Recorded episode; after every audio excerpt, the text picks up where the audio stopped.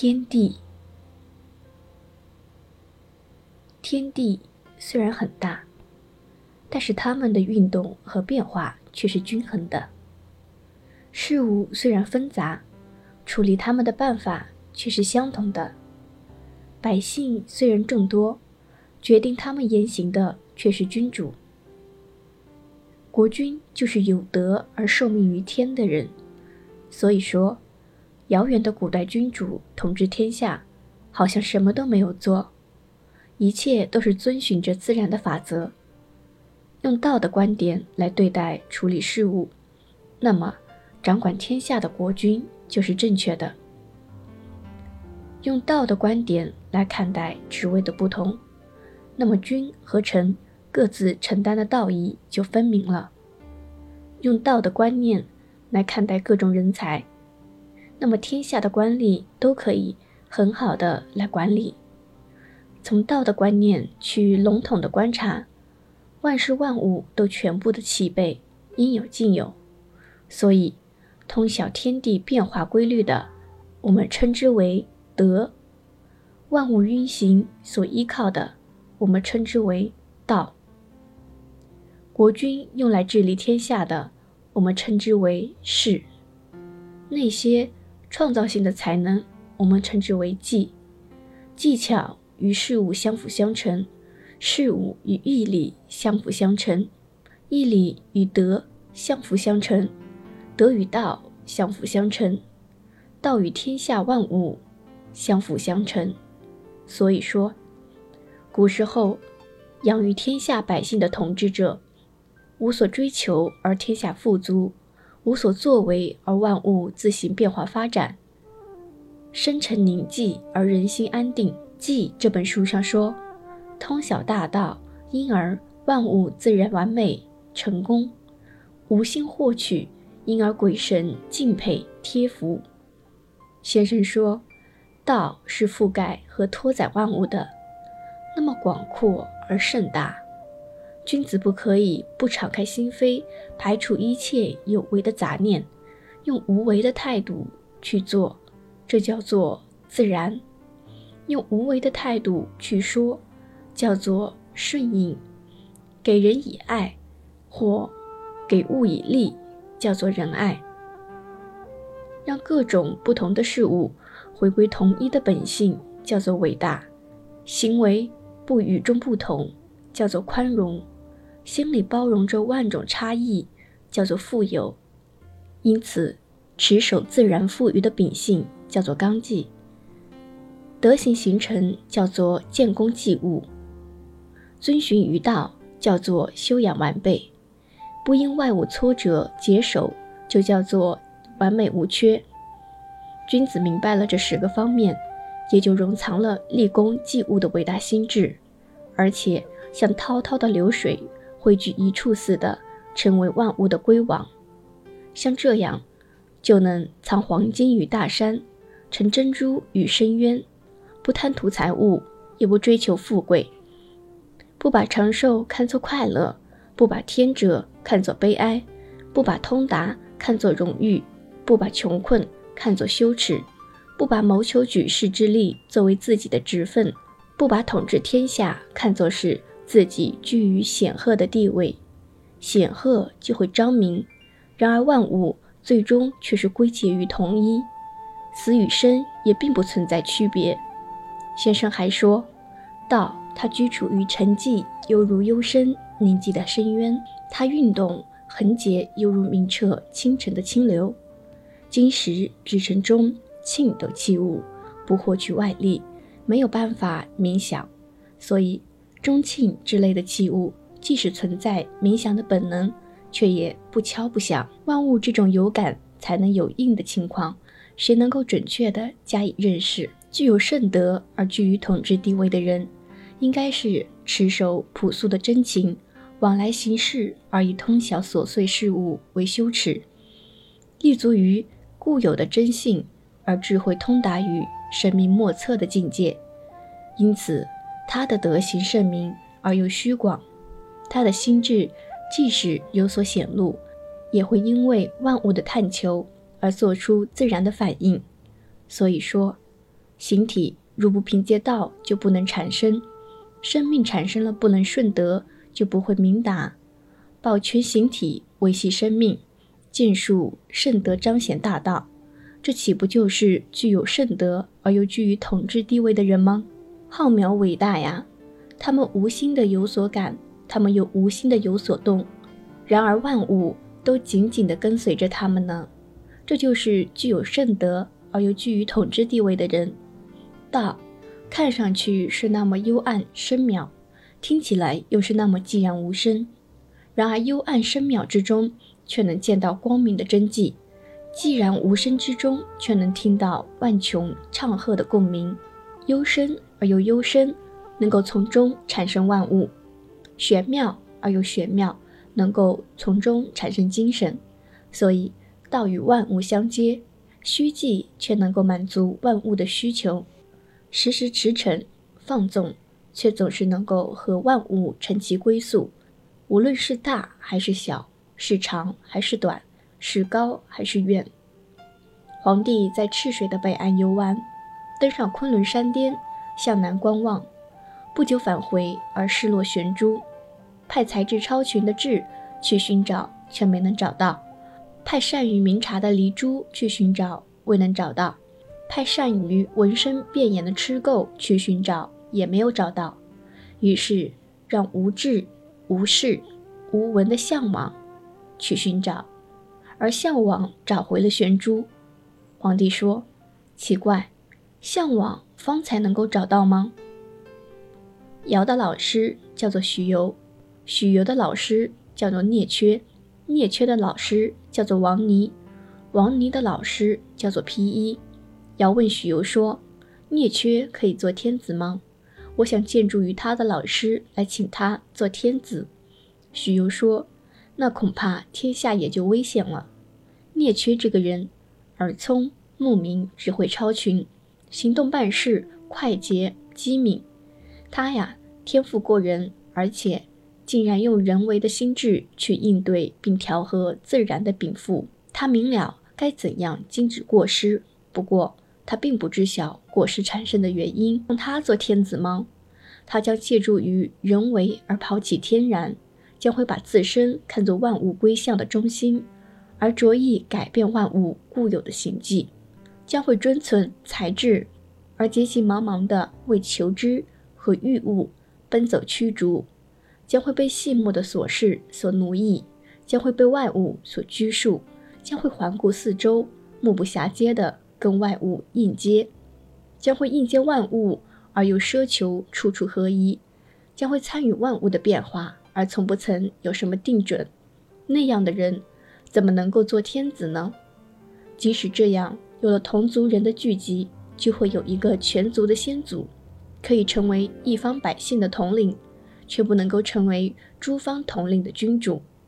统治天下，必将是天下大乱的先导。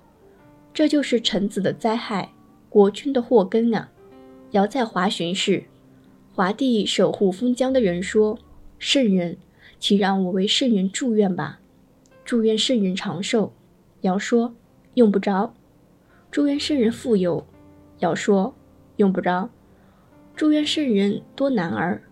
尧还是说：“用不着。”守护封疆的人说：“延寿、富有和多男儿。”这是人们想得到的，你偏偏不希望得到，这是为什么？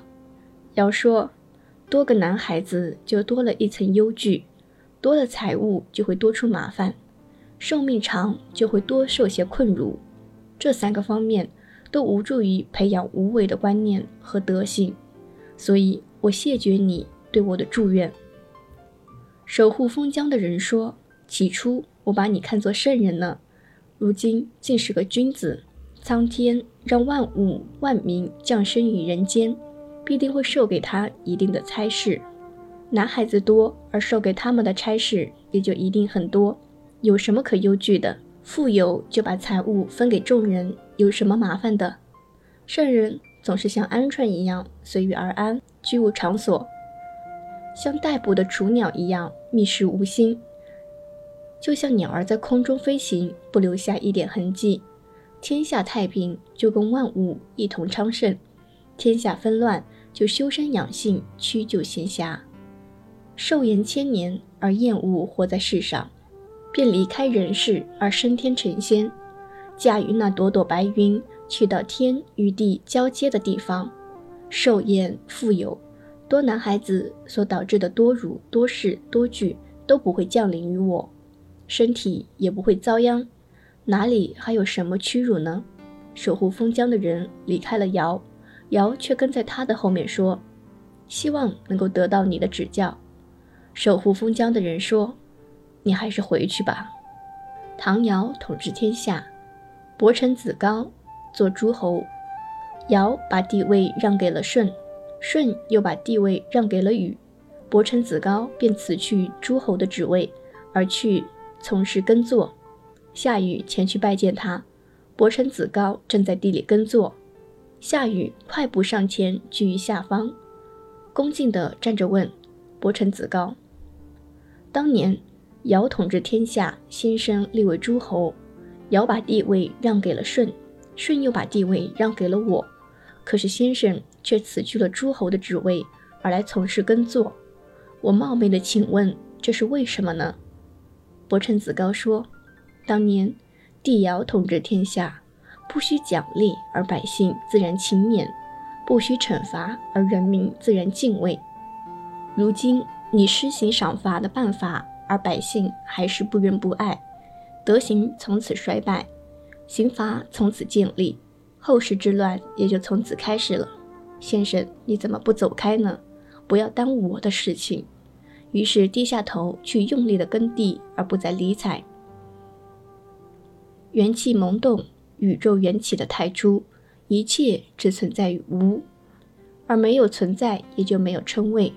浑一的状态就是宇宙的初始，不过浑一之时还远未形成个别的形体，万物从魂一中产生，这就叫做自得。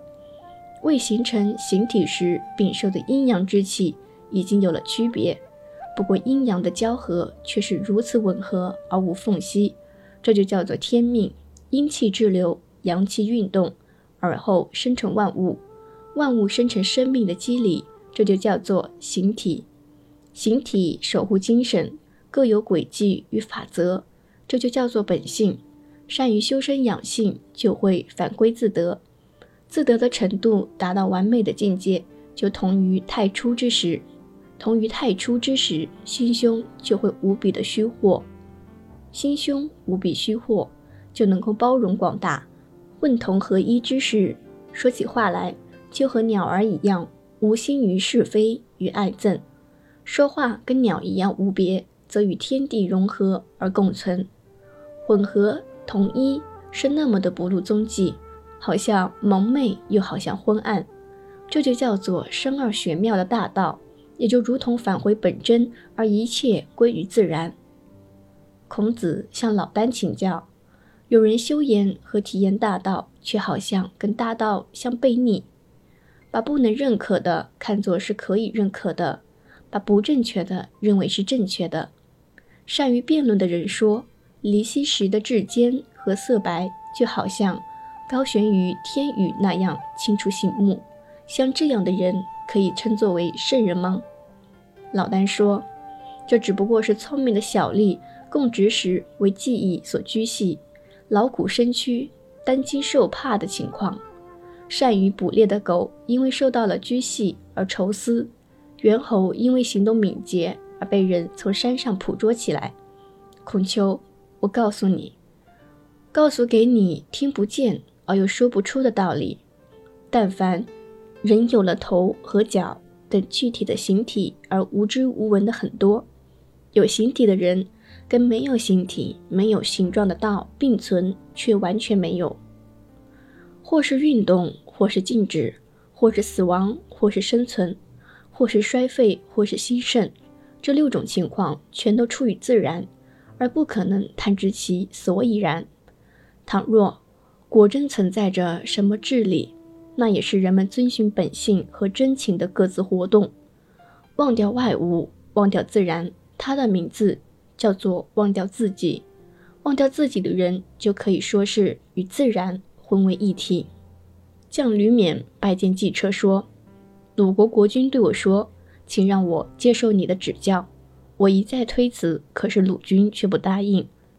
我已经对他说了，不知道对还是不对，请让我试着说给你听。我对鲁国国君说，你必须躬身实行恭敬和节俭，选拔出公正忠诚的臣子，管理政务。”而没有偏私和私心，这样百姓谁敢不和睦？季彻听了之后，俯身大笑。像你说的这些话，对于帝王的准则，恐怕就像是螳螂奋起臂膀，企图阻挡车轮子一样，必定是不能够胜任。况且像这样，那一定会把自己置于危险的境地。就像那高高的关楼和亭台，众多事物必将归往。投向那里的人也必然很多。蒋吕冕吃惊地说：“我对于先生的谈话实在是感到茫然。虽然这样，还是希望先生谈谈大概。”季车说：“伟大的圣人治理天下，让民心放纵自由，不受拘束，使他们在教化方面各有所成，在陋习方面各有所改，完全消除伤害他人的用心。”而增进自我教化的思想，就像本性在驱使他们活动，而人们并不知道为什么会是这样。像这样，难道还用得着尊崇尧舜对人民的教化，而看清混沌不分的状态吗？希望能同于天然自得而心境安定嘞。子贡到南边的楚国游历，返回晋国，经过汉水的南沿。见一老丈正在菜园里整地开挖，打了一条地道，直通井边，抱着水瓮浇水灌地，吃力的来来往往，用力甚多而功效甚少。子贡见了说：“如今有一种机械，每天可以浇灌上百个菜洼，用力很少，而且功效颇多。老先生，你不想试试吗？”种菜的老人抬起头。来看着子贡说：“应该怎么做呢？”子贡说：“用木材加工成机械，后面重而前面轻，提水就像从井里抽水似的，快速犹如沸腾的水向外溢出一样。它的名字叫做节高。”种菜的老人变了脸色，讥笑着说：“我从我的老师那里听到这样的话，有了机械之类的东西，便会出现机巧之类的事情。”有了机巧之类的事，必定会出现机变之类的心思。机变的心思曾留在胸中，那么不曾受到世俗沾染的纯洁空明的心境就不完整齐备了。纯洁空明的心境不完备，那么精神就不会专一安定。精神不能专一安定的人，大道也不会充实他的心田。我不是不知道你所说的办法。只不过感到了羞辱，而不愿意那样做。子贡满面羞愧，低下头去，不能作答。隔了一会儿，种菜的老人说：“你是干什么的呀？”子贡说：“我是孔丘的学生。”种菜老人说：“你不就是那具有广博学识，并处处效仿圣人，夸诞矜持，盖过众人，自唱自和？”哀叹世事之歌，以周游天下、卖弄名声的人吗？你要抛弃你的精神和志气，废置你的身形体骸，恐怕就可以逐步接近于道了。你自身都不善于修养和调理，哪里还有闲暇去治理天下呢？你走吧，不要在这里耽误我的事情。子贡大感惭愧，神色顿改，怅然若失而不能自持。走出了三十里外，方才逐步恢复常态。子贡的弟子问道：“先前碰到的那个人是干什么的呀？先生为什么见到他面容大变，顿然失色，一整天都不能恢复常态呢？”子贡说：“起初我总是以为天下的圣人就只有我的老师孔丘一个人罢了，不知道还会有刚才碰上的那样的人。我从我的老师。”那里听说，办事要询问可行，功业要寻求成就，用的力气要少，获得的功效要多，这就是圣人之道。如今却竟然不是这样的了。持守不道的人，德行才完备；德行完备的人，身形才完整；身形完整的人，精神才健全；精神健全，才是圣人之道。这样的人，他们寄托形骸于世间，跟万民生活在一起，却不知道自己应该去到哪里。内心世界深不可测，德行浑厚而又完备，功利技巧。必定不会放在他们那种人心上。像那样的人，不同于自己的心智，不会去追求；不符合自己的心思，不会去做。即使让天下的人都称赞他，称誉的言辞合乎他的德性，他也孤高而不顾；即使让天下的人都非议他，非议使其名声丧失，他也无动于衷，不予理睬。天下人的非议和赞誉，对于他们既无增益，又无损害，这就叫做德行完备的人。我只能称作心神不定、为世所尘垢所沾染的人。子贡回到了鲁国，把路上遇到的情况告诉了孔子。孔子说：“那是研讨和实践混沌式主张的人，他们了解自古不移、混沌无别的道理。”不懂得需要顺乎时势以适应社会的变化，他们善于自我修养、调理精神，却不善于治理外部的世界。那明澈白净到如此素洁、清虚无为，回返原始的朴质，体悟真性、持守精神，悠游自得地生活在世俗之中的人，你怎么会不感到惊异呢？而且，混沌式的主张和修养方法。我和你又怎么能够了解呢？唇芒向东到大海去，正巧东海之滨遇到怨风。怨风问道：“你打算去哪里呢？”唇芒说：“打算去大海。”怨风又问：“去做什么呀？”唇芒说：“大海作为一种物象，江河注入它不会满意，不停地舀取它不会枯竭，因而我要到大海游乐。”怨风说：“那么，先生无意关心庶民百姓吗？希望能听到圣人之志。”唇芒说：“圣人之志吗？设施官吏，施部行政，但是处处合宜得体，举贤任才，而不遗忘一个能人，让每个人都能看清事情的真相实况，去做自己应该做的事情。”行为和谈吐，人人都能自觉、自动而自然顺滑。挥挥手，示示意，四方的百姓没有谁不汇集而来，这就叫做圣人之治。怨风说：“希望再能听到关于顺应万物、凝神自得的人。”唇芒说：“顺应万物、凝神自得的人，居处时没有思索，行动时没有谋虑，心里不留存是非美丑。”四海之内，人人共得其利就是喜悦，人人共享财货便是安定。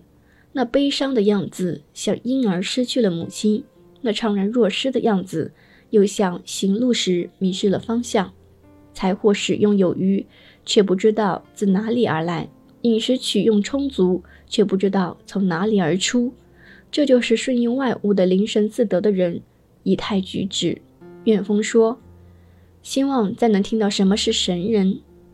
春芒说：“精神超脱物外的神人，驾驭着光亮，跟所有的事物的形迹一道消失，这就叫做普照万物，穷尽天命和变化的真情，与天地同乐，因而万事都自然的消亡，万物也就是自然的恢复真情，这就叫做浑同玄合，没有差异。”蒙武鬼与赤章满记观看武王伐纣的部队，赤章满记说：“周武王还是比不上有虞氏啊，所以天下遭遇这样的祸患。”蒙武鬼说：“天下太平无事，而后有虞氏才去治理的，还是天下动乱才去治理的呢？”赤章满记说：“天下太平无事是人们的心愿。”又为什么还要考虑有虞氏的圣德而推举他为国君呢？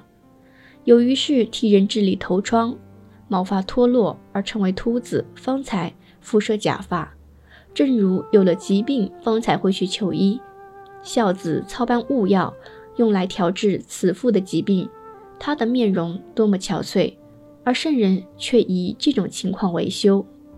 圣德的时代，不崇尚贤人，不认识能人，国君居于上位，如同树巅高枝，无心在上，而自然居于高位；百姓却像无知无识的野鹿，无所拘束，行为端正，却不知道把它看作道义；相互友爱，却不知道把它看作仁爱；敦厚老实，却不知道把它看作忠诚；办事得当，却不知道把它看作信义。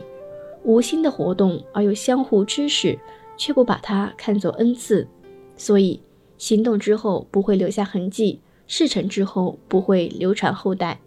孝子不奉承他的父母，忠臣不谄媚他的国君，这是忠臣孝子尽忠尽孝的极点。凡是父母所说，便加以肯定；父母所做，便加以称赞。这就是世俗所说的不孝之子。凡是君王所说的，都加以应承；君王所做的，就加以奉迎，那就是世俗人所说的不良之臣。可是，人们却不了解，世俗的看法就必定是正确的吗？而世俗人所谓正确的，便把它当作是正确的；世俗人所谓好的，便把它当作好的，却不称他们是产愚之人。这样，世俗的观念和看法。岂不是比父母更可崇敬，比君王更可遵从了吗？说自己是个谄媚之人，定然会勃然大怒，容颜顿改；说自己是阿谀之人，也定然会愤恨填胸，面色巨变。可是，一辈子谄陷的人，一辈子阿谀的人，又只不过看作是用巧妙的比喻和华丽的辞藻，以博取众人的欢心。这样，终结和初始。根本和末节全都不能吻合，穿上华美的衣裳，绣制斑斓的文采，打扮艳丽的容貌，讨好献媚于举世之人，却不自认为那是产线与阿谀，跟世俗的人为伍，是非观念相通，却又不把自己当作是普通人，这真的是愚昧到了极点。知道自己愚昧的人，并不是最大的愚昧。知道自己迷惑的人，并不是最大的迷惑；最迷惑的人一辈子也不会醒悟；最愚昧的人一辈子也不会明白。三个人在一起行走，其中一个人迷惑，所要去到的地方还是可以到达的，因为迷惑的人毕竟要少一些。三个人中，两个人迷惑就徒劳而不能达到，因为迷惑的人占了优势。如今天下人全部都迷惑不解。我即使祈求导向，也不可能有所帮助，这不是令人可悲吗？高雅的音乐，世俗人不可能欣赏；折杨、黄华之类的民间小曲，世俗人听了都会欣然而笑。所以，高雅的谈吐不可能留在世俗人的心中，而至理名言也不能从世俗人的口中说出，因为流俗的言谈占了优势。让其中两个人迷惑而弄错方向，因而所要去的地方便不可能到达。如今天下人都大惑不解，我即使寻求导向，怎么可能到达呢？明知不可能，却勉强去做，这又是一大迷惑。所以，不如弃之一旁，不予追究，不去寻根到底，谁还会一道忧愁？丑陋的人半夜里生下了孩子。立刻拿火过来照看，心情急切的，唯恐生下的孩子像自己一样丑。百年的大树，伐倒抛开之后，雕刻成精美的酒器，再用青黄二色彩绘出美丽的花纹；而余下的断木则弃置于山沟里，雕刻成精美酒器的一段木料，比起弃置在山沟里的其余木料，美好的命运和悲惨的遭遇之间就有了差别。不过，对于失去了原有本性，却是一样的。道指与增参、史丘，行为和道义上存在着差别，然而他们失去人所固有的真性，却也是一样的。但凡丧失真性，有五种情况：一是五种颜色扰乱视觉，使得眼睛看不清晰；二是五种音乐扰乱听力，使得耳朵听不真切；三是五种气味熏扰嗅觉，困扰壅塞鼻腔，并且直达额顶；四是五种滋味浑浊味觉，使口舌受到严重的伤害；五是取舍的欲念迷乱心神，使得心性持静不息，轻浮躁动。这五种情况都是生命的祸患。可是，杨朱、莫迪竟然不停地奋力追求，而自以有所得。不过，这却不是我所说的悠游自得，得到什么反而为其所困，也可以说是有所得吗？那么，斑鸠、枭鸟、关于笼中，也可以算是悠然自得了。况且，取舍于声色的欲念，像柴草一样堆满内心。皮帽、羽冠、朝板、宽带和长裙困束于外，内心里充满了柴草、山岚，外表上绳索捆了一层又一层，却瞪大眼睛，在绳索束缚中，自以为有所得。那么，罪犯反绑着双手，或者受到挤压的五指的酷刑，以及虎豹被关在圈栏牢笼里，也可以算是悠然自得了。